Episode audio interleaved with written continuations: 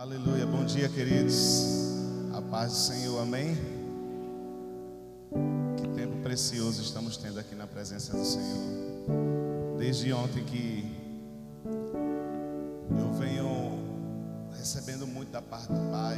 Não pude estar aqui na quinta-feira à noite, mas estive aqui ontem à noite, saí daqui transbordando, amém. Não sei como eu cheguei em casa, mas eu sei que cheguei.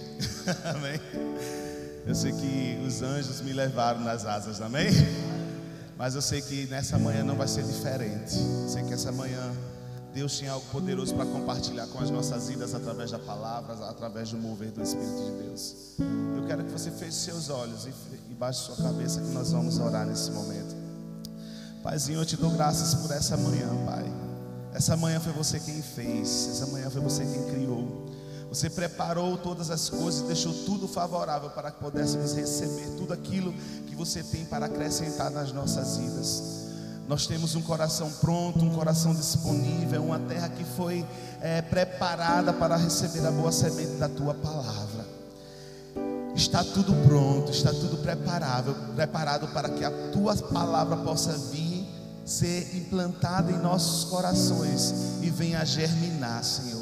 Venha dar frutos, frutos de bênção, frutos de transformação, frutos de crescimento, frutos de avanço, Pai, frutos de mudança na nossa vida, porque nós não estamos conformados com o que nós temos, por mais que nós estejamos vivendo numa, numa época, numa dispensação favorável, mas nós sempre queremos mais. Nós não nos conformamos com o que temos e com o que fazemos, porque quem entende o teu potencial entende que sempre tem mais para vir de você.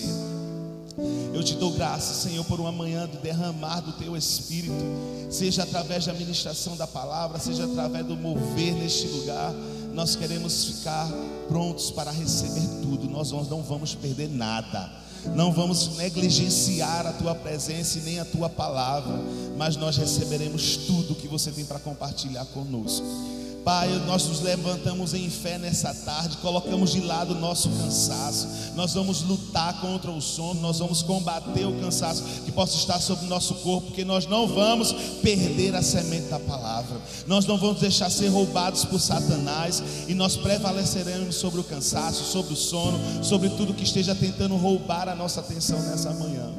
Eu te dou graças por uma manhã onde o Senhor vai estar estruturando coisas na nossa vida vai estar clareando coisas a respeito da nossa vida e do nosso ministério, e vai estar nos firmando ainda cada vez mais, é, com mais certeza, com coisas mais concretas, Senhor, para cada um de nós.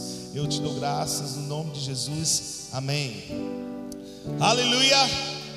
Onde está o povo afogueado do Espírito de Deus, cheio da palavra, que não se cansa com nada.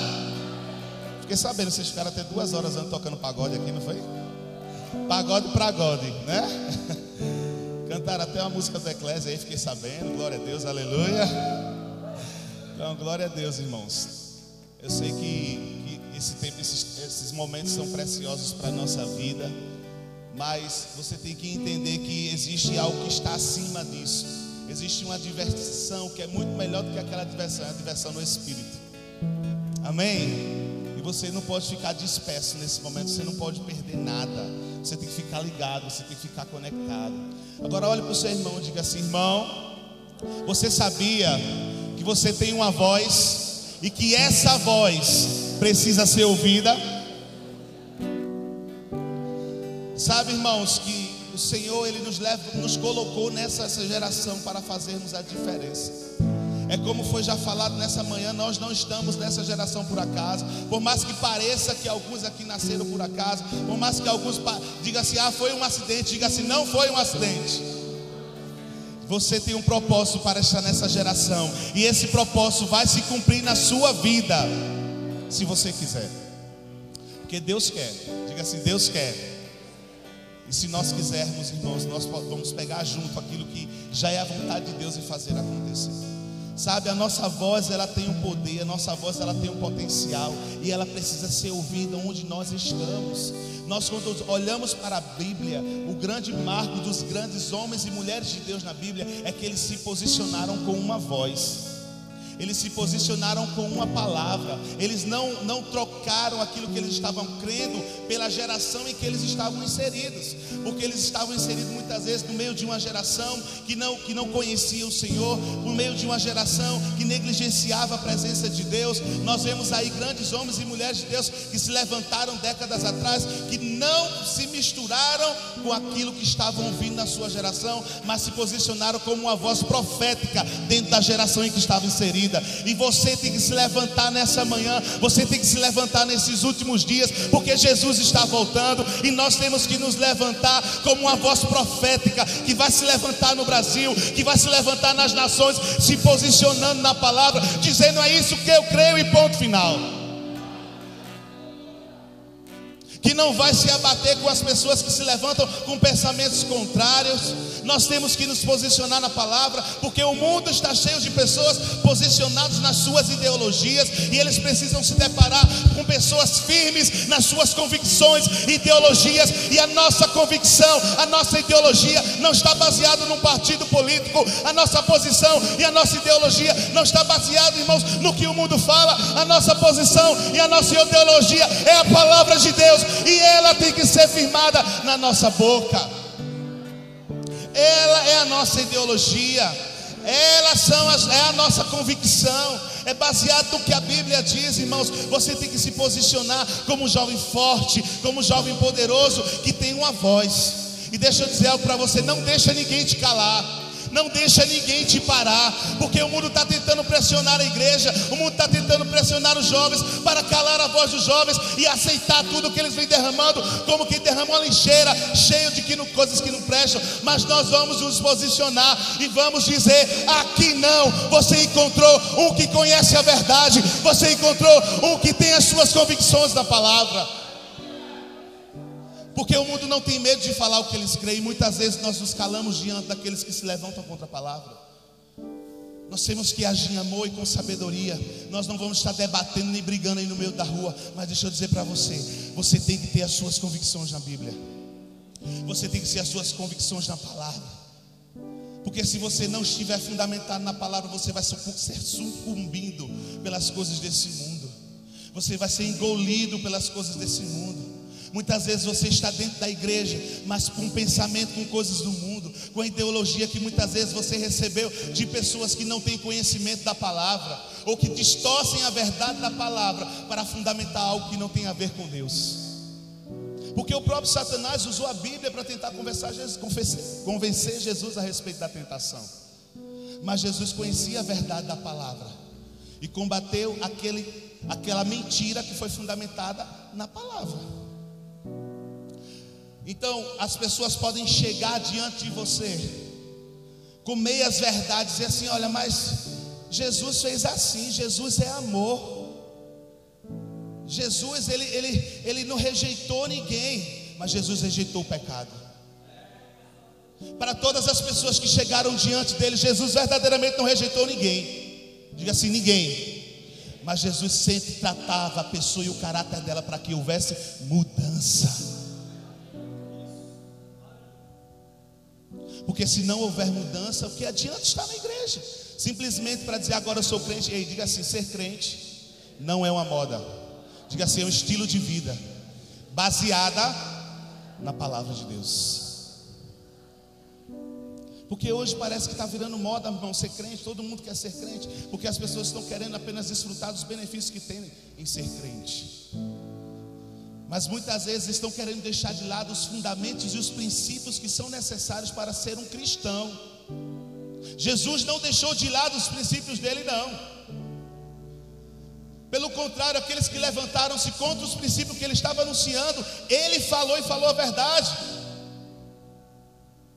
Mas isso não deixou, não fez com que ele deixasse de amar aqueles que não, que não falavam como ele falava. Até porque ele se entregou por todos. Mas nós temos que nos posicionar. Nós temos que mostrar de que lado verdadeiramente nós estamos. As pessoas têm que olhar para nós, irmãos, e ver a diferença. Ver que nós temos uma voz. Ver que nós temos um jeito de falar mesmo. Vê que nós temos uma ideologia fundamentada na palavra e concreta, que não tem brecha. As pessoas têm que chegar perto da gente e serem convencidas da nossa verdade, não o contrário. Mas muitas vezes nós não temos convicção daquilo que nós cremos e somos rasos diante dos fundamentos e argumentos daqueles que se levantam para combater a verdade que nós muitas vezes ouvimos na palavra de Deus. Porque muitas vezes estamos apenas ouvindo e experimentando quase nada. Eu só vou ter fundamento para combater aquilo que se levanta contra a verdade da palavra de Deus quando ela for experimentada. Porque eu vou dizer para ela: olha, você pode falar mil palavras, mas contra o argumento que eu vivi essa verdade, você não pode falar nada.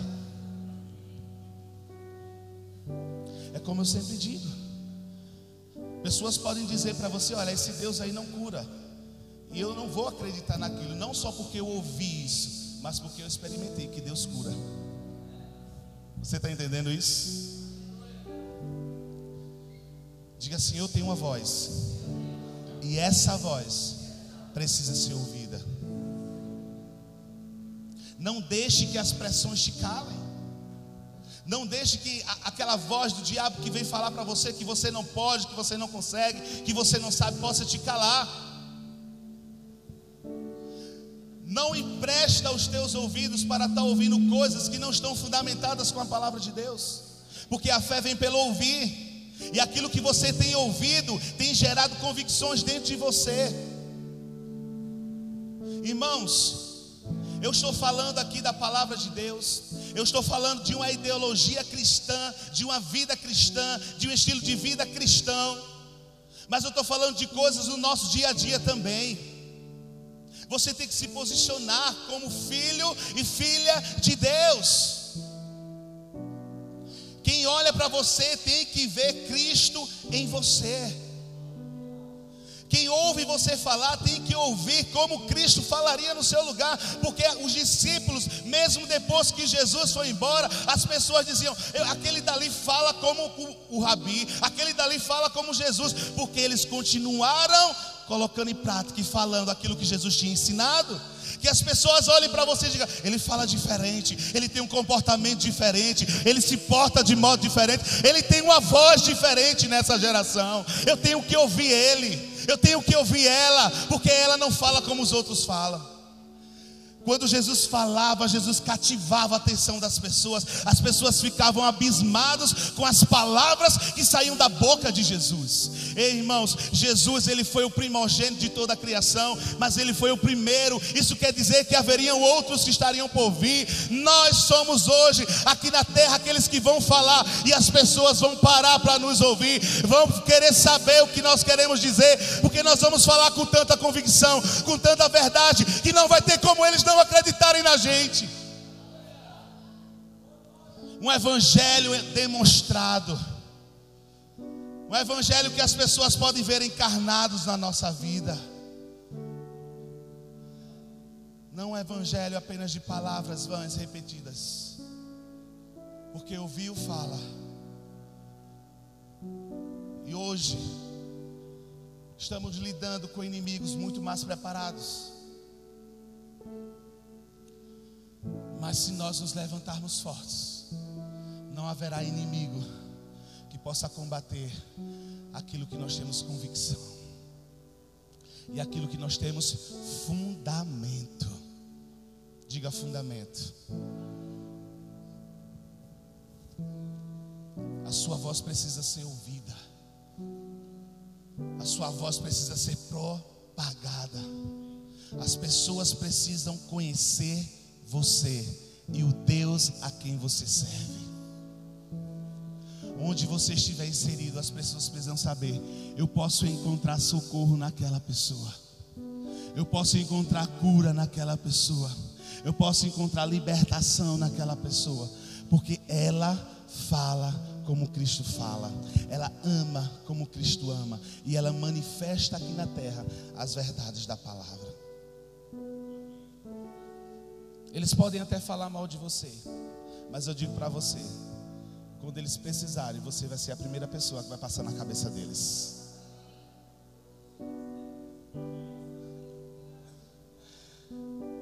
Porque aqueles que não são convictos do que falam e do que são.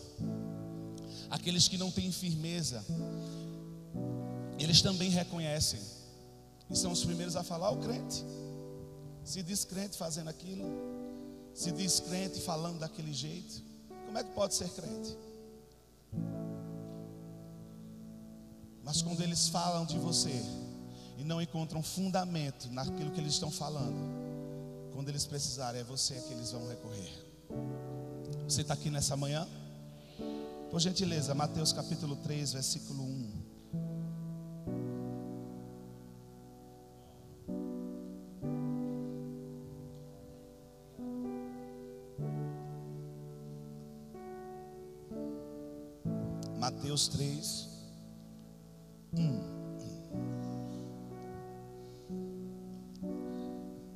Dias apareceu João Batista pregando no deserto da Judéia e dizia: Arrependei-vos, porque está próximo o reino dos céus. Porque este é o referido por intermédio do profeta Isaías, voz do que clama no deserto: Preparai o caminho do Senhor, endireitai as suas veredas Usava João vestes de pelos de camelo e um cinto de couro. A sua alimentação eram gafanhotos e mel silvestre. Pessoas que têm voz profética nessa geração. Elas não se vestem como todos se vestem elas não se alimentam do que todos se alimentam.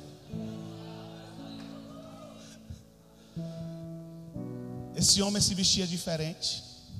Esse homem se alimentava diferente. E esse homem era a voz profética de Deus para aquela geração, anunciando a vinda do Salvador. Você não precisa vestir o que todos estão mandando você vestir. Você não precisa se vestir como todo mundo está se vestindo.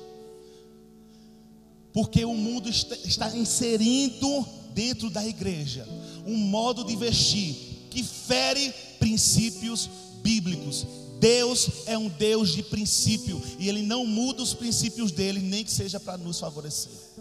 Não muda, de jeito nenhum. Ele continua sendo santo e ele continua exigindo de cada um de nós santidade, inclusive no vestir.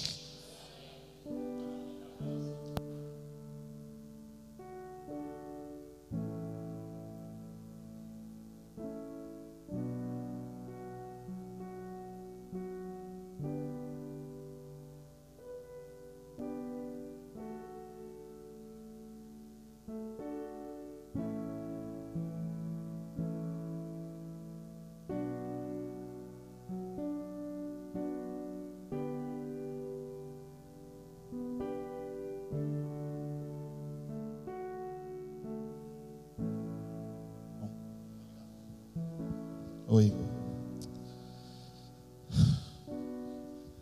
Nós temos que entender que o nossa vestimenta ela expressa quem nós somos. Como nós estamos vestidos fala muito quem nós somos.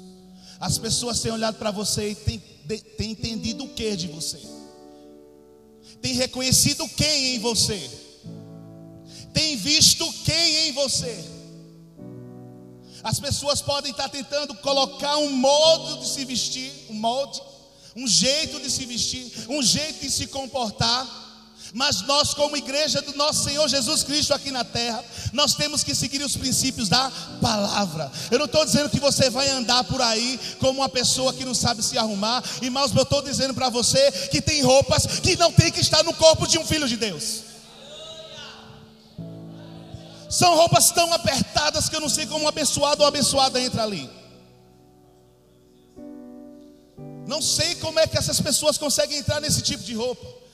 Porque nós no culto, meninas, nós homens não precisamos saber quais são as suas formas. Rapazes, as meninas não precisam saber quais são as suas formas. Guardem isso para os seus cônjuges. Aprenda a se vestir como um homem, como uma mulher de Deus que guarda a santidade, inclusive na roupa. Porque muitas vezes santidade está na nossa boca, Muitas vezes nós cantamos santidade, mas não vestimos santidade. Nós somos reis e sacerdotes, e o sacerdote tem que se vestir com roupas de sacerdotes, que elevam santidade ao Senhor. O sacerdote era reconhecido também pelas suas vestimentas. Ele tinha um modo de se vestir, ele tinha um jeito de se vestir, que elevava glória e adoração ao Senhor. Como nós temos nos vestido? O que nós temos procurado para nos inserir e manifestar a glória de Deus? Porque muitas vezes as nossas palavras estão saindo muito bonitas, mas as nossas atitudes, o nosso jeito de vestir não tem correspondido com as palavras que saem da nossa boca. São palavras vãs e que as pessoas olham para a gente e não vê correspondência com as nossas atitudes. Isso, incoerência. Então, nós temos que nos vestir seguindo princípios bíblicos. Sabe, irmãos, eu vejo um, um, um zelo desse acampamento para com os acampantes, que nós temos regras de vestimento. E nós aqui não estamos querendo implantar costumes mas nós estamos querendo fazer com que você entenda que esse lugar é um ambiente de santidade. E que essa verdade que nós vivemos não só no nosso acampamento, mas na nossa igreja, tem que ser levado para o nosso dia a dia. Muitas vezes você está aqui com roupas adequadas, mas quando nós encontramos você no meio da rua, não, eu, eu lhe confundo com que são do mundo. Porque não, às vezes não existe diferença. Shorts curtos, barriga para fora, roupas decotadas, calças e bermudas apertadas. Você não precisa se misturar com o mundo para ganhar o mundo. Porque o mundo quer algo diferente mesmo. Diga assim: o mundo quer algo diferente. E se ele não vê, irmãos, na nossa vida algo diferente, eles não vão querer ser como nós somos. Vai ser mais um que se diz crente, mas que não vai fazer a diferença na geração que está inserida. Então a primeira coisa que você tem que, se, que, tem que prestar atenção é que quem tem uma voz profética se veste diferente, mas também se alimenta de um alimento diferenciado. O que é que você tem se alimentado nesses dias? Você tem se alimentado da internet? Você tem se alimentado das redes sociais? Você tem se alimentado de diversas coisas? Ou você tem buscado, como foi bem pregado ontem por Perilo, de se alimentar da palavra de Deus do seu dia a dia? Irmãos, ele falou algo à noite que eu, ontem à noite que eu passei a noite meditando naquilo. Ele disse: se nós nos alimentássemos naturalmente, como nós nos alimentarmos, alimentamos espiritualmente, será que estaríamos de pé aqui? Será que teríamos forças para estar de pé? Se o nosso alimento espiritual fosse o alimento que nós precisássemos para estarmos de pé no natural, será que estaríamos de pé? Ou estaríamos desnutridos, sem força para ficar de pé? Nós temos que aprender a nos alimentar da palavra. Mas também nós temos que entender o que também não devemos nos alimentar. Não só o que se alimentar, mas também o que não se alimentar. Uma boa alimentação, ela é fundamentada em comer coisas boas, mas também não comer coisas ruins. Diga assim: comer coisas boas e não comer coisas ruins. Porque senão aquilo que você está comendo de ruim vai fazer com que aquilo que você comeu de bom não tenha nenhum efeito na sua vida. O que adianta eu comer na hora do almoço um prato de salada e passar o resto do dia comer besteira?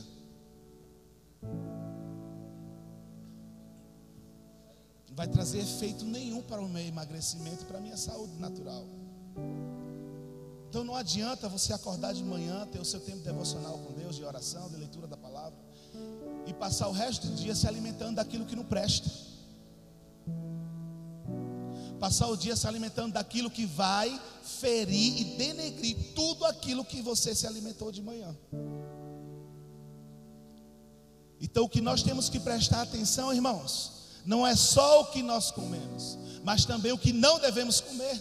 Cuidado com o tipo de canais que você anda por aí ouvindo, perfis que você anda seguindo no Instagram, contas que você anda seguindo aí no Facebook, no YouTube, coisas que parecem que são normais, mas que não está trazendo o nutriente necessário para o teu espírito, e pelo contrário, ainda está denegrindo aquilo que você recebeu de Deus.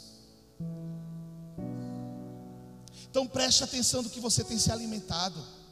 Faça uma dieta balanceada, com coisas que vão nutrir o teu espírito e vão te dar fundamento para aquilo que você recebeu possa permanecer em você. Você está aqui hoje de manhã? Eu sei que você está aprendendo algo. Eu amo ministrar com taça em silêncio, porque o barulho é por dentro.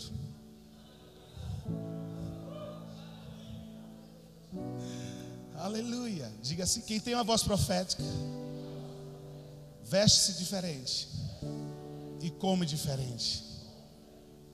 Você não precisa comer de tudo que te oferece. Porque eu decidi há quase um ano não tomar mais refrigerante. Não tomo. E quando as pessoas vêm me oferecer refrigerante, eu sou o mais educado possível. Digo, meu irmão, muito obrigado. Eu me sinto honrado pelo que você está servindo mas eu não vou tomar refrigerante. Eu não tomo. Tem um suco, tem uma água, eu tomo. Mas eu não tomo refrigerante. E muitas vezes você está dentro de um contexto onde é lhe oferecido um tipo de alimentação que você sabe que não vai fazer bem, mas simplesmente para agradar aqueles que estão ao seu redor, você aceita. Você tem que agradar a Deus. Porque se você decidir agradar os homens, você vai acabar se desagradando ao Senhor. Não importa se eu vou estar desagradando as pessoas, o que eu tenho que agradar é o meu Pai. E quando você agradar ao Senhor, Ele vai te dar estratégias de alcançar aqueles que estão ao teu redor. Porque quando eu chego e digo assim, olha, eu não tomo refrigerante, eu decidi a não tomar refrigerante há mais de um ano, é mesmo, Vicente, estou precisando também parar de tomar refrigerante. Eu digo, é irmão, Insista nisso. Isso não faz bem para você. O meu bom exemplo alcança aqueles que estão fazendo aquilo que é errado. Quando você se posicionar de verdade a rejeitar aquilo que não presta, para tentar te alimentar, aquele seu bom exemplo vai ser influência positiva para aqueles que estão ao seu redor. Diga amém. Aleluia. Daniel, por favor, capítulo 3. A gente está terminando a introdução. Estou brincando com vocês.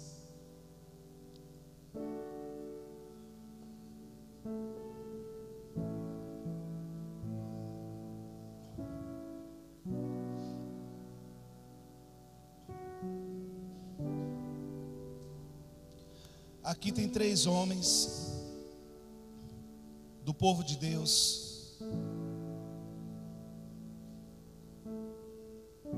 que estava debaixo do reinado de Nabucodonosor, do rei Nabucodonosor, foi colocado um decreto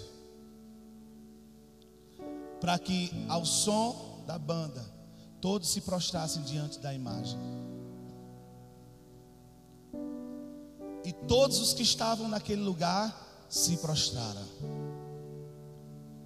Daniel 3. Vamos ler a partir do 10.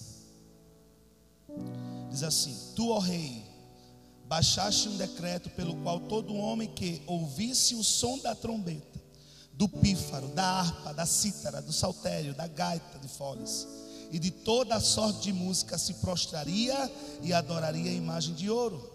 E qual que não se prostrasse e não adorasse seria lançado na fornalha de fogo ardente.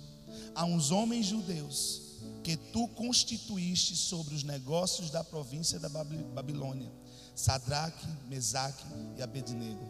Estes homens, ó rei, não fizeram caso de ti, a teus deuses não servem, nem adoram a imagem de ouro que levantaste.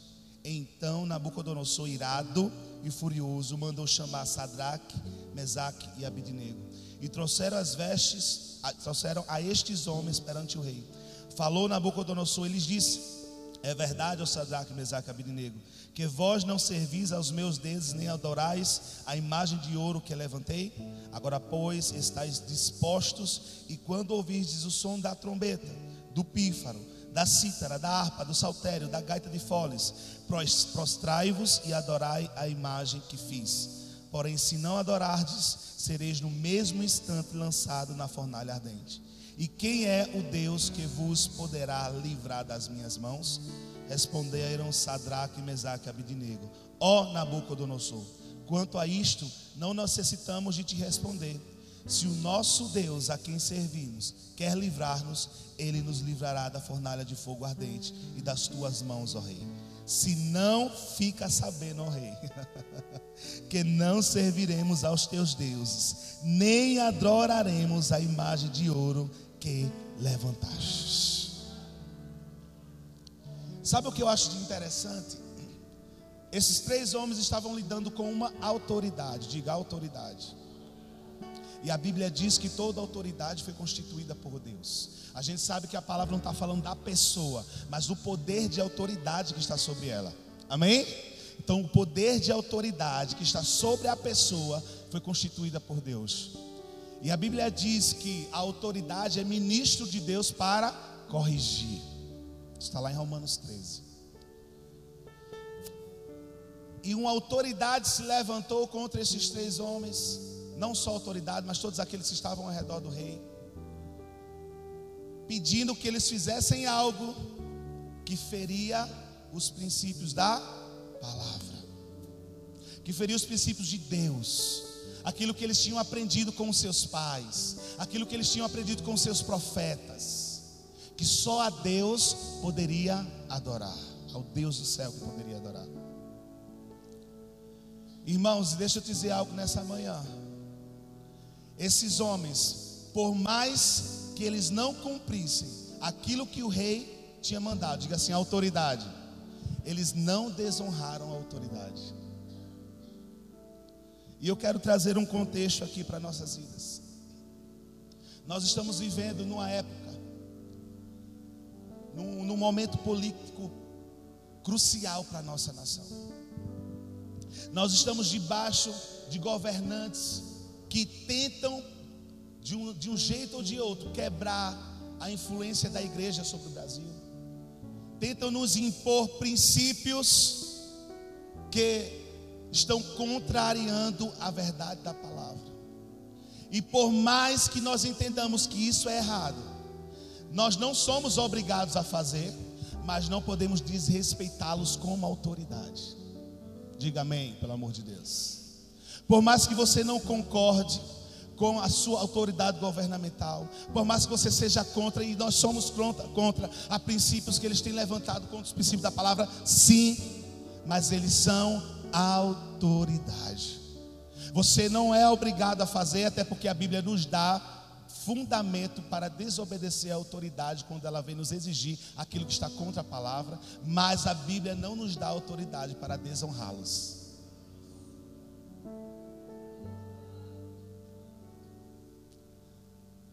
não só autoridades eclesiásticas, mas autoridades governamentais, autoridades militares, precisam ser respeitados. Eles disseram: Rei, olha, nós não vamos fazer isso que você mandou, porque nós temos uma autoridade maior que está acima de você, que é Deus. E ele nos ensinou que só a ele nós iríamos nos prostrar e adorar. E se você for ver depois lá na frente, Daniel do mesmo jeito. Ele não desonrou a autoridade que estava constituída. Então, cuidado com tipos de chacotinha que muitas vezes você tem postado nas suas redes sociais, referindo-se às suas autoridades governamentais. Cuidado com piadas que você anda rindo por aí, desrespeitando uma autoridade que foi constituída por Deus. Você está quebrando um princípio, e eu vou repetir mais uma vez: Deus é um Deus de princípios. Você não vai fazer o que eles mandam se não estiver de acordo com a palavra, mas você não vai desonrá-los, porque eles são autoridade. Amém? Glória a Deus. Versículo 19. Então Nabucodonosor se encheu de fúria e transtornado o aspecto do seu rosto contra Sadraque, Mesaque e Abidnego, ordenou que se acendesse a fornalha sete vezes mais do que se costumava.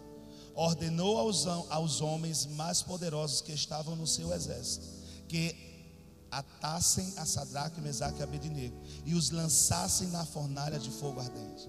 Então esses homens foram atados com os seus mantos, suas túnicas e chapéu e suas outras roupas e foram lançados na fornalha sobre maneira acesa.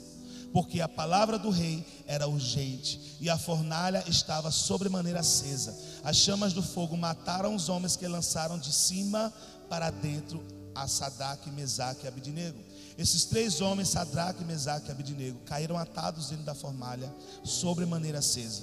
Então o rei Nabucodonosor se espantou e se levantou depressa e disse aos seus conselheiros: Não lançamos nós três homens atados dentro do fogo?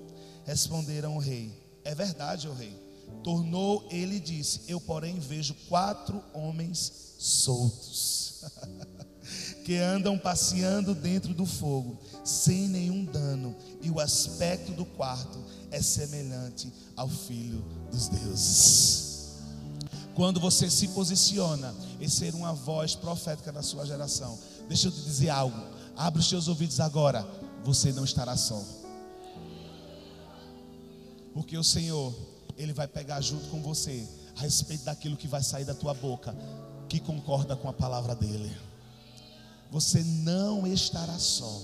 Então te levanta forte, te levanta poderoso, te levanta contra tudo e todos que estão falando contra a palavra de Deus. Se posicione como uma voz profética na sua geração. E meu irmão, quando você falar, as coisas vão acontecer. Quando você falar, o Senhor vai pegar junto com você e vai acontecer. Diga, vai acontecer. Mais uma vez, diga, vai acontecer. Olhe para o seu irmão e diga assim: irmão, vai acontecer. Não tenha medo de falar. Não tenha medo de ser a boca de Deus aqui na terra. Porque aquilo que Ele te manda dizer, Ele também se responsabiliza em fazer. A nossa parte é viver, a nossa parte é crer, a nossa parte é falar, e a parte do nosso Pai é realizar. Então, quando o Senhor falar com você e falar através de você, não fica se preocupando. Será que vai acontecer? Não. Se ele falou, vai acontecer. Eu quero concluir com vocês. 1 Reis, capítulo 18.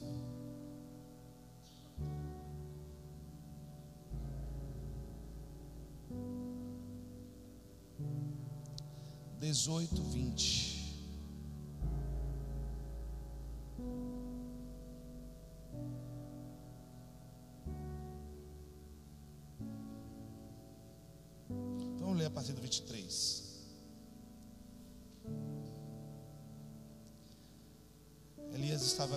Dos profetas de Baal, no Monte Carmelo.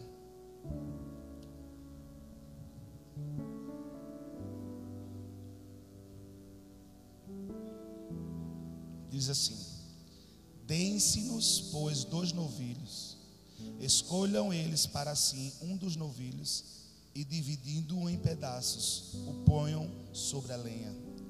Porém, não lhe meta fogo. Eu prepararei o outro novilho e porei sobre a lenha, e não lhe meterei fogo. Então invocai o nome do vosso Deus, e eu invocarei o nome do Senhor. E há de ser que o Deus que responder por fogo é que é Deus. Aleluia. O Deus que responder com fogo é que é Deus. Amém? E todo o povo respondeu e disse: É boa essa palavra. Disse-lhes Elias ao profeta de Baal: Escolheis para vós outros um dos novilhos e preparai o primeiro, porque sois muitos e invocai o nome de vossos deuses e não lhes metei fogo. Tomaram o novilho que lhes fora dado, prepararam e invocaram o nome de Baal desde a manhã até o meu dia, dizendo: Ah, Baal responde-nos. Porém, não havia uma voz que respondesse.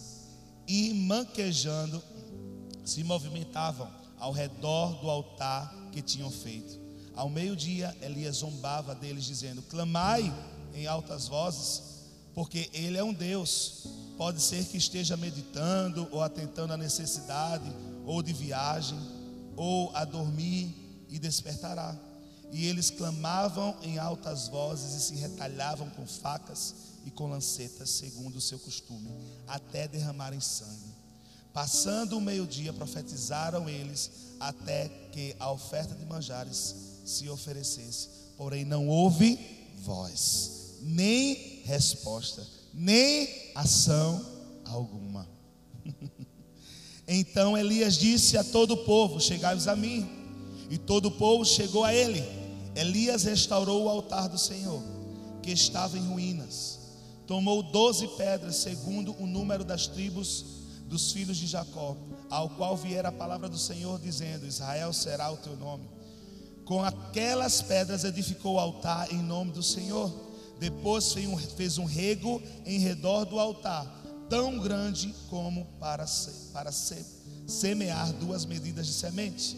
Então armou a lenha, dividiu o novelho em pedaços, pôs-lo sobre a lenha e disse: Enchei de água quatro cântaros e derramai sobre o holocausto e sobre a lenha. Disse ainda: Fazei-o segunda vez, e o fizeram. Disse mais: Fazei-o terceira vez, e fizeram terceira vez, de maneira que a água corria ao redor do altar.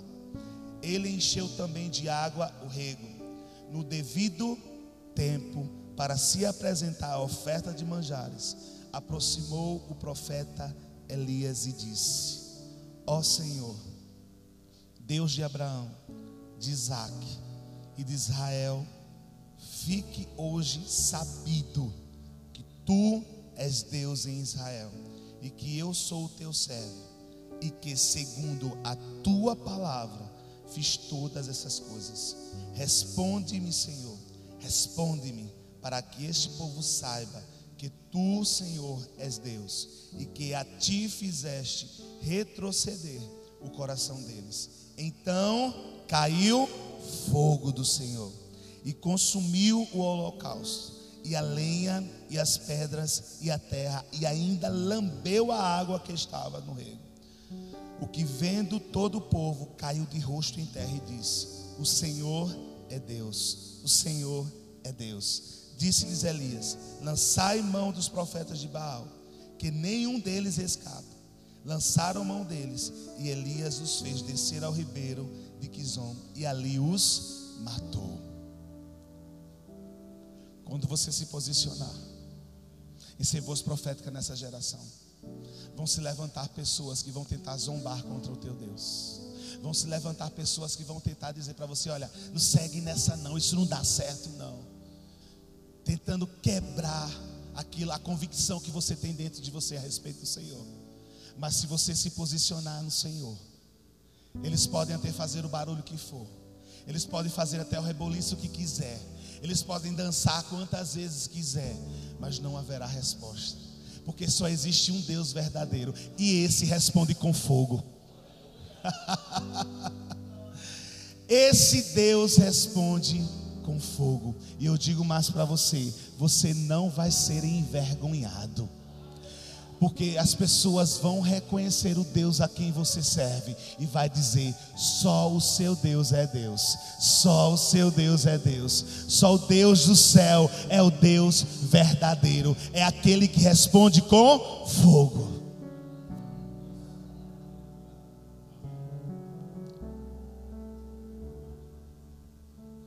Quem é voz profética nessa geração? Sabe o Deus a quem serve. E não duvida do seu potencial, nem diante daqueles que se levantam para falar contra. E eu quero concluir com algo. Posicione-se como voz profética na sua geração, mas também se posicione como voz profética que vai trazer uma mudança para o Brasil. Escolha o candidato correto. As pessoas muitas vezes dizem assim, ó, não se, não se discute a respeito de política e de religião. E isso foi o tipo de dogma que foi colocado dentro das pessoas, para que as pessoas não pudessem pensar e meditar naquelas pessoas em que elas deveriam voltar. Se discute, sim. Se posicione como alguém que vai colocar uma pessoa naquele poder naquele trono de autoridade do Brasil, que vai fazer com que os princípios da palavra possam ser propagados. E o Senhor, Ele falou muito forte comigo nessa manhã, que aqui no nosso meio, tem jovens, tem adultos, que o Senhor tem incomodado a respeito de entrar na política, e que tem medo por causa de toda a podridão que hoje está envolvida a política no Brasil. Mas eu quero orar por você. Que o Senhor tem falado. Que você tem que se envolver com isso. Para ser a voz profética dentro do Congresso Nacional. Para ser a voz profética dentro da Câmara, dos ministérios.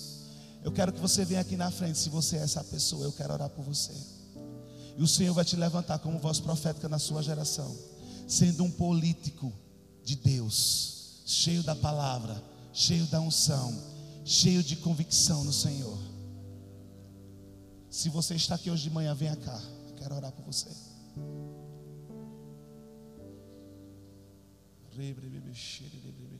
Pode vir, não tenha medo. A vontade de Deus é que tenha filhos dele lá dentro da política mesmo, para restaurar a política do Brasil. Essa história de quem entra lá se corrompe, não vai se corromper. Pelo contrário, vocês vão mudar a história. Mulheres e homens da palavra e que têm convicção do Deus a quem serve. E se o coração de vocês estiverem aliado com o do Senhor, se preparem, porque Deus vai começar a abrir as portas para aquilo que Ele tem para fazer. Eu declaro no nome de Jesus que vocês vão entrar naqueles lugares onde havia podridão, onde havia miséria, onde havia corrupção, levando a unção do Espírito, levando a sabedoria da palavra, levando as convicções da, da palavra e aquilo que está impregnado dentro de vocês no sentido cristão. A política ela está sendo restaurada na nossa nação. E vocês vão ser os precursores daquilo que vai ser mudado na nossa nação brasileira. Vocês vão se posicionar como políticos sérios, como políticos da palavra, como pessoas que vão fazer com que o reino de Deus avance aqui na nossa nação. Pai, eu declaro no nome de Jesus sobre a vida deles ousadia, intrepidez, para fazerem a diferença dentro daqueles lugares. Eu declaro no nome de Jesus que eles não vão se misturar, mas eles vão fazer a diferença dentro das câmaras, dentro, Senhor, dos governos, dentro dos ministérios, dentro daqueles gabinetes, Senhor. No nome de Jesus, Pai. Quem sabe eu não estou diante do próximo presidente do Brasil, daquele que vai trazer, Senhor, mudança para a nossa nação.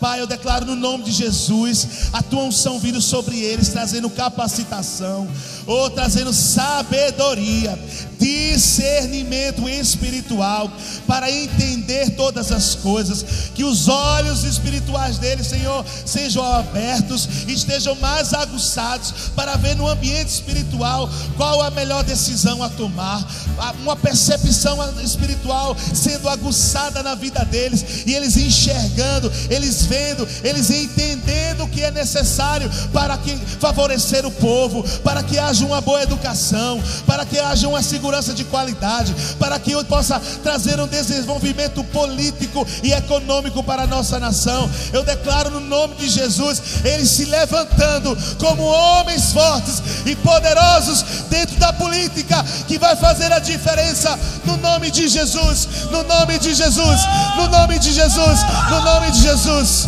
Oh, aleluia. Oh, aleluia. Aleluia. E portas vão ser abertas para vocês. Favor de Deus diante dos homens. No nome de Jesus. Fica de pé. Fica de pé. Fica de pé. Você que tem uma voz profética nessa geração, começa a declarar com a tua voz aquilo que você quer na nossa nação, aquilo que você está crendo para o Brasil. Você tem uma voz e precisa ser ouvida. Deixe o inferno ouvir a tua voz. Deixe os céus ouvir a tua voz ecoar. Começa a declarar agora sobre o Brasil. Começa a declarar na tua cidade. Começa a declarar nessa geração palavras de transformação, palavras de mudança. A tua voz tem um potencial, ela tem um som poderoso que ecoa nas gerações. Começa a falar nesse momento, começa a declarar aquilo que estiver no teu coração. Profetiza, profetiza, declara, fala a verdade. Te levanta nessa manhã como alguém que vai fazer a diferença no contexto em que está inserido, que vai fazer a diferença na sua família, que vai fazer a diferença na sua cidade, que vai fazer a diferença nas nações. Que não está conformado com esse século, mas que através da renovação da mente trará transformação. Oh, xerebrababacanda lamanaia sou. Rebrabababacanda lamanaia. Vozes que clamam no deserto, anunciando a volta do nosso Salvador. Xerebrecanda lambrababacê. Declare.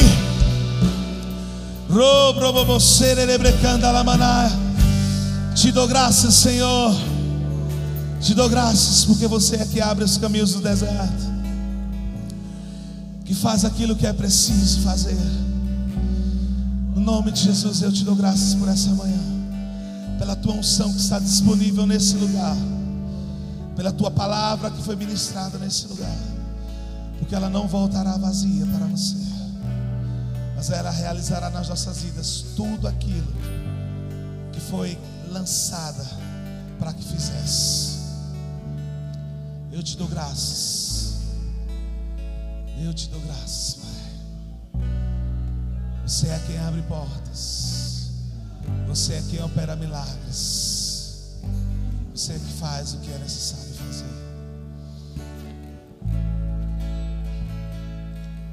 Jesus.